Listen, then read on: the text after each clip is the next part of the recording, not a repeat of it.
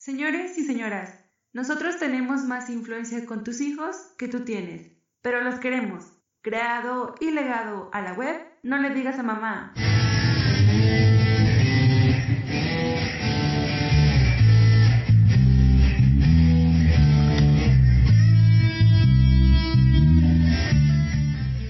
Saludos, terrícolas. Nos encontramos en otra emisión más de su podcast No le digas a mamá. Eh, la mesa que me acompaña el día de hoy tenemos a Papucho. Hey, ¿cómo están, cachorros y Gines? Aquí una vez más con estos ingratos de No le digas a mamá. Saludos. Por aquí también nos acompaña Kainis. Hola, ¿qué tal? ¿Cómo están? Pues ya saben, a mí me encuentran en Facebook como Si a Saturno Vas y en Instagram como Kainis-83. Y también por acá nos acompaña Modorro. Buenas tardes a todos y todes. Eh, a mí me pueden encontrar pidiendo limosna abajo de los puentes o durmiendo en los cruceros. Y saludos a todos. No le digan a mamá.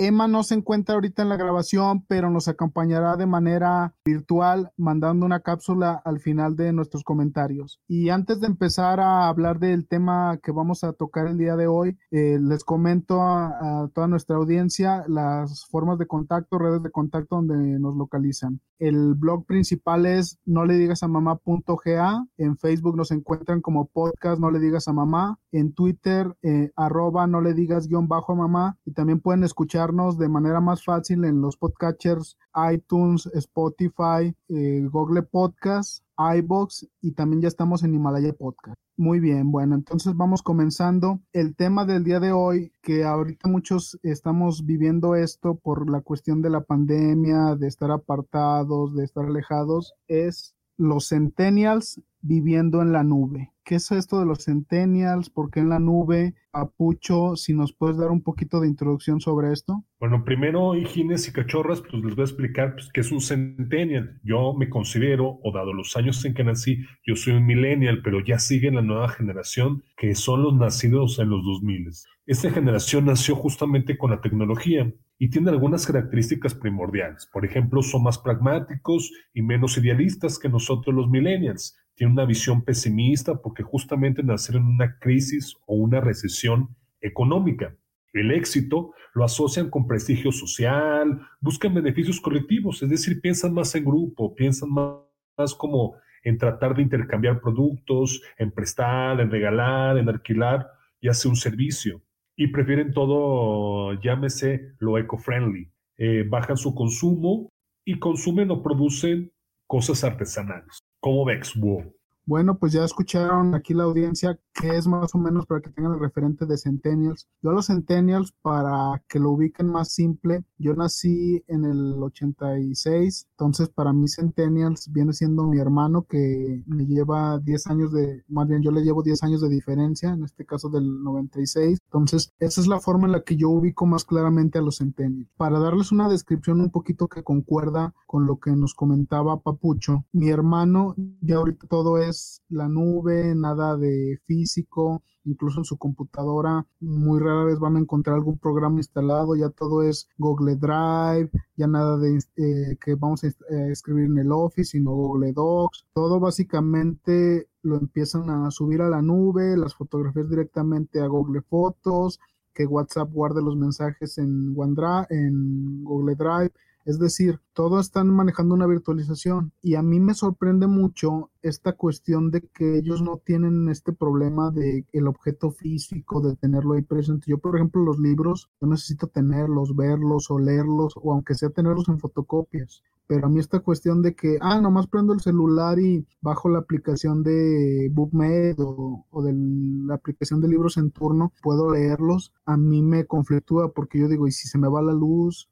Y si no hay internet, entonces, ¿qué pasaría para poder acceder a esa información? Entonces yo sí tengo ese, no sé si llamarle fetiche o esa necesidad de tener las cosas en físico también yo tengo esta nostalgia por, en el caso de la música, a mí sí me gusta tener al menos el disco que me encante, si quiero comprarlo, ya sea en CD o ya sea especial en Blu-ray o DVD del concierto, pero sí yo necesito tener esa presencia física porque sin ella pues sí me siento raro, aislado. Obviamente de bandas que no me gustan puedo tener el MP3 en la nube o en el iTunes o en la lista de Spotify y lo veré de vez en cuando, pero el disco la canción que sí me guste quiero saber que nada más necesito levantarme, sacarlo de su cajita y poder reproducirlo. Igual con algunas películas también me pasa lo mismo. Yo necesito tener esa certeza de, de tenerlo, de tenerlo físicamente. Y bueno, no sé, Kaini, si quisieras compartir algo. Bueno, yo quisiera agregar sobre lo que están comentando eh, se propuso este tema de Centennials en la nube porque es una, una tendencia que estamos viendo actualmente, no solamente de que esta generación esté viviendo sin objetos físicos, sin posesiones materiales, sino que es algo que las misma, la misma industria, corporaciones, el sistema está, está propiciando. El hecho de que últimamente, precisamente por lo que comentaban de la pandemia, estamos utilizando más el eh, tarjetas de crédito, pagos electrónicos, compras en línea, pues es algo que se está optimizando precisamente porque más gente lo está realizando. Yo me acuerdo a, a finales de los noventas cuando ya empezaban las ventas en línea, que yo me, yo me resistía a, comprar algo eh, en internet, o sea, no sé, pagar con una tarjeta y, esperar el envío para que llegara. Y actualmente fácilmente compro algo a través de Amazon. Nada más que yo soy de los que suena, suena curioso, pero recurro a mi hermano Centennial que tiene tarjeta electrónica y yo lo que hago es que deposito el dinero físico en una en un banco, voy al voy me formo al banco, doy el número de cuenta de mi hermano, deposito el dinero le aviso a mi hermano que deposite el dinero, ya voy a, vuelvo a la aplicación de Amazon y hago el pago en línea. Entonces, aunque yo compro el objeto a distancia, sigo haciendo el proceso de pagar en efectivo. O sea, todavía me resisto a, a yo tener el dinero de manera electrónica y hacer una mera transferencia. Entonces, son cosas que ya es, somos una generación que al haber crecido antes del Internet, pues nos resistimos todavía a estos cambios, pero son cambios a los que, aunque nos resistamos, los, de una u otra manera estamos siendo absorbidos por esta nueva tendencia. La idea del tema que se propuso no es criticar a, la generación centennial, a la generación Z, sino simplemente hacer un análisis de la época que estamos viviendo, de los cambios y cómo nos están afectando. No sé, Modorro tenía por ahí unas ideas que quizá nos, nos vuelan la cabeza respecto a lo que estamos comentando. Modorro. ¿Qué tal? ¿Qué tal? ¿Cómo están? Este, pues es que ahí yo noto, bueno, para empezar a mí sí me caen gordas, me caen gordos los centennials porque pues ya estoy amargado ya no tengo líquido en la rodilla derecha, entonces automáticamente yo despierto todos los días con un olor a, putrefacto y pues me caen gordos todos los jóvenes que salen a la calle con su, a presumir su líquido en las rodillas y a ser felices, ¿no? Y, bueno, lo primero que me llama la atención es esta idea de que los centennials viven o tienen ya todo en la nube. Y lo primero que nada, eh, lo primero que habría que especificar es, tienen toda la información en la nube, pero eso no significa que hayan dejado de consumir más bien han cambiado sus hábitos de consumo, pero algo que es muy común, por ejemplo, a los centennials es este invertir mucho en tenis y ropa, por ejemplo. Si hay gente que tiene colecciones de tenis, así como de pronto uno tiene colección de libros, hay centennials que tienen un montón de tenis porque les encanta. Entonces, en efecto, para ellos no es importante tener una foto, tener un disco, tener una película, pero no por eso han perdido la idea de poseer algo físicamente. Simplemente para nosotros lo que es una posesión común y corriente o, cotidiana, como son zapatos y ropa, porque es lo del diario, para ellos parece que tiene mucho más sentido porque se esfuerzan mucho en el estilo, eh, se, fijan mucho en el estilo, en si son, e, en, vaya, para ellos les interesan más otras cosas que para nosotros no eran tan importantes. Y, eh, eh, creo que hay una... ¿Como qué ejemplo, más o menos, Modorro? Ah, pues, o sea, por ejemplo, las playeras de grupos de, de hip hop o de reggaetón de moda, los tenis, eh, un sinfín de, de, ¿cómo se llaman? De accesorios para combinar con su ropa. Las cachuchas, las gorras, este, las pulseras, los relojes. Es decir, para ellos no es tan importante el poseer objetos con información pero para ellos es más importante poseer otro tipo de objetos, ¿no? Y es cierto, están más acostumbrados a utilizar ciertas aplicaciones como el Uber, como el Airbnb, pero eso no significa que hayan dejado de tener el deseo de poseer una casa o poseer un carro, simplemente están en los 20, ahorita esa generación, y pues a esa edad para uno no es tan importante la idea de una casa o de un carro, que son este signos ya de una de una edad en la que uno ya quiere sentar cabeza, sino que para ellos es más importante el cómo se ven, el viajar, el, el tener experiencias, ¿no? Pues la tendencia que veo es precisamente es esa, eso que comentabas, Modorro, pues ya, ya estamos notando ahora sí una brecha generacional. Me acuerdo que cuando yo empecé a dar clases en la uni hace pues ya casi 10 años, bueno, en 2012, veía a mis alumnos y pues no me, no me sentía tan, tan alejado de su generación, pero ya, por ejemplo, el año pasado, este año, ya realmente los veía casi, pues prácticamente de la edad de, de mi hermano menor, que sí es centennial, y entonces sí, ya, yo ya sentía el viejazo. Nosotros, pues los millennials básicamente somos chavorrucos, pero yo siento que ya eh, esta generación de millennials que son gente de entre 30 40 años, pues también nos podríamos considerar ya para con respecto a los centennials la momisa, no sé qué piensen ustedes. O nos quedamos en chavorrucos o ya de plano somos momisa como los generación X y los baby boomers.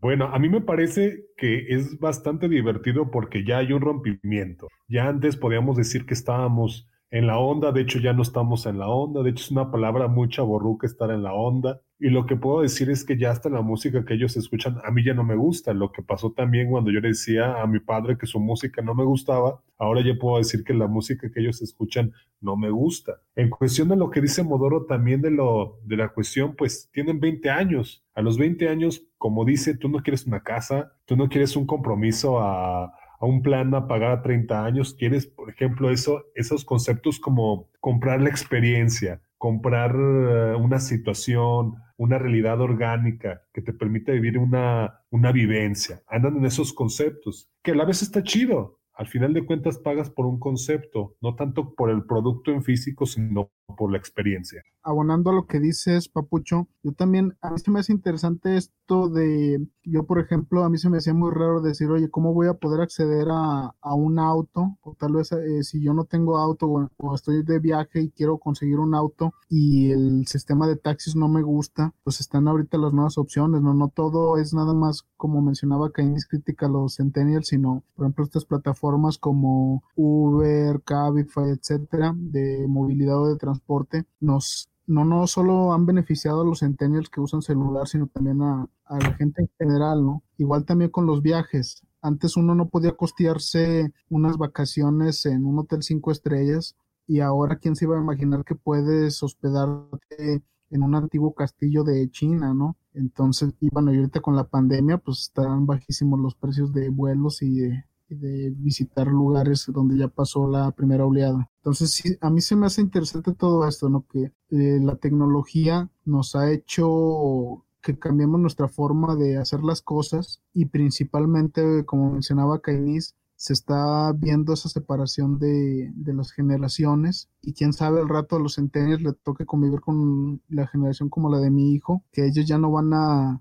platicar por WhatsApp, sino van a platicar con inteligencia artificial, Entonces, quién sabe qué venga más adelante. El Airbnb, el Uber, no son algo nuevo de esta generación. En Europa particularmente se tiene usando este tipo de, sistemas de te voy a pongo mi casa en renta durante este periodo, pongo mi carro en renta de tal eh, en tal recorrido. Ya, se tiene usando desde los 50, nada más que eh, se hacía a través del antes se hacía a través del periódico, luego a través de páginas de internet y finalmente en páginas de en aplicaciones de, de smartphone. Es decir, los centennials no están descubriendo nada nuevo simplemente están poniendo en una aplicación algo que ya se hacía desde antes. Y aquí sí es, aquí a lo, que yo quiero criticar es que creo que la pérdida del sentido del espacio es algo que va a afectar a las generaciones. ¿Por qué? Porque si ahora todo es en una aplicación en,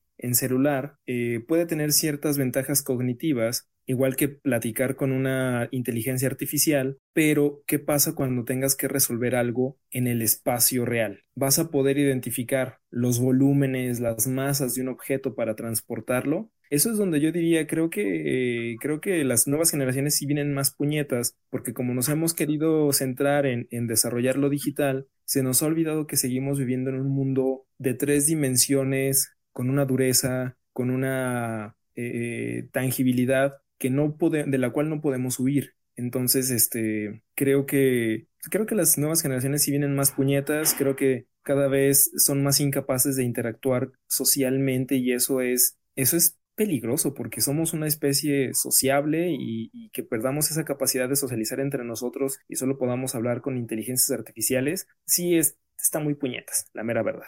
Pues sí sí es complicado, Modorro. Yo considero que aunque ya vamos de salida, todavía tenemos un tramo por delante y, pues tenemos, si no la responsabilidad, la posibilidad de, aportar algo a, este futuro que se nos viene encima, dejar cierta, cierta constancia de que las, las formas anteriores van a seguir teniendo vigencia de una u otra manera, así como mencionas que cosas como el Airbnb o, el tiempo compartido pues ya tienen décadas y ahora se han masificado gracias al Internet y a las redes sociales, pues eh, también otras formas de, de, realizar las cosas de, de tiempos pasados van a persistir en la actualidad, quizá de, en nuevas presentaciones, pero van a estar ahí. Por ponerles un ejemplo muy concreto, eh, yo actualmente toda la música la escucho en YouTube, ni siquiera he abierto mi, mi cuenta gratuita de Spotify con, con comerciales y de repente explorando en YouTube encuentro música que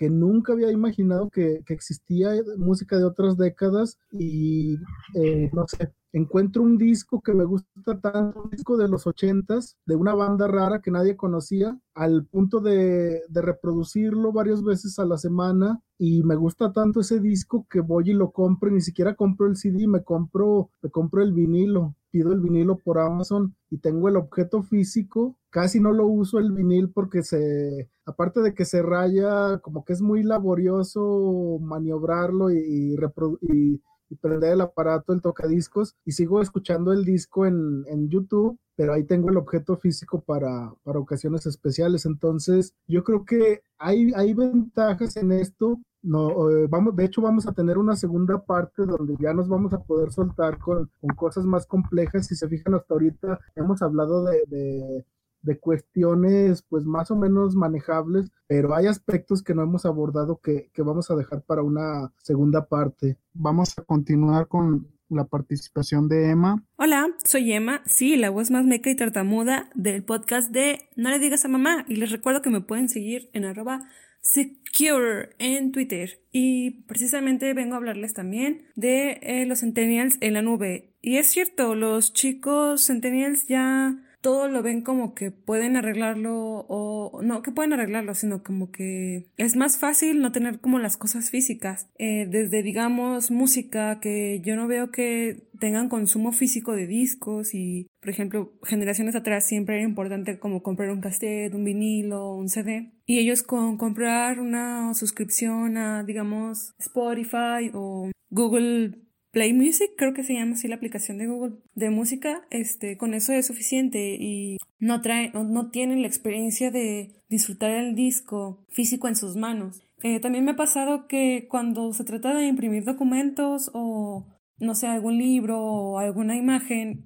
ya o antes solíamos cargarlos desde los tiempos de disquete hasta USB o pues quienes éramos un poquito eh, como precavidos traerlo en tres partes, o sea, literal, en la USB, en el teléfono y no sé, algún otro dispositivo. Y ellos ya es como, no, me lo mandé por correo o, o lo traigo en WhatsApp y así de... Mm, es como ya no tener esta precaución de traerlo en un dispositivo físico, ya es como, está en la nube.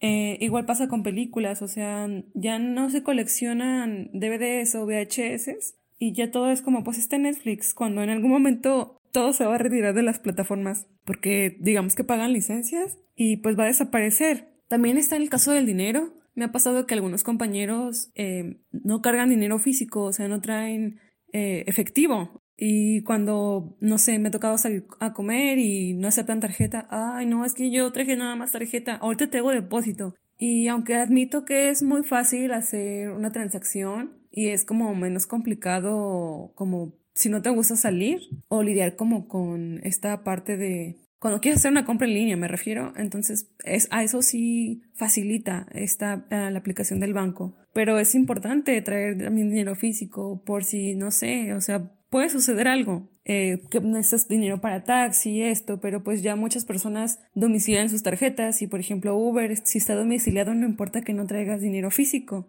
Y pues así yo he visto que se manejan más como de no importa traigo tarjeta y si en algún lugar no aceptan tarjeta pues simplemente no entran. Y se me hace muy gracioso de que cómo, cómo pasa de una generación a otra el hecho de no, ya no es necesario cargar dinero. También las compras en línea, siento que es como vivir en la nube porque antes tendríamos o teníamos que ir a la tienda, eh, por ejemplo, mm, a, a, Walmart, alguna de esas tiendas, no sé si podemos decir Walmart, pero ya lo dije. Ahí tenemos que eh, ir a la tienda de autoservicio a hacer nuestro, digamos, nuestro mandado.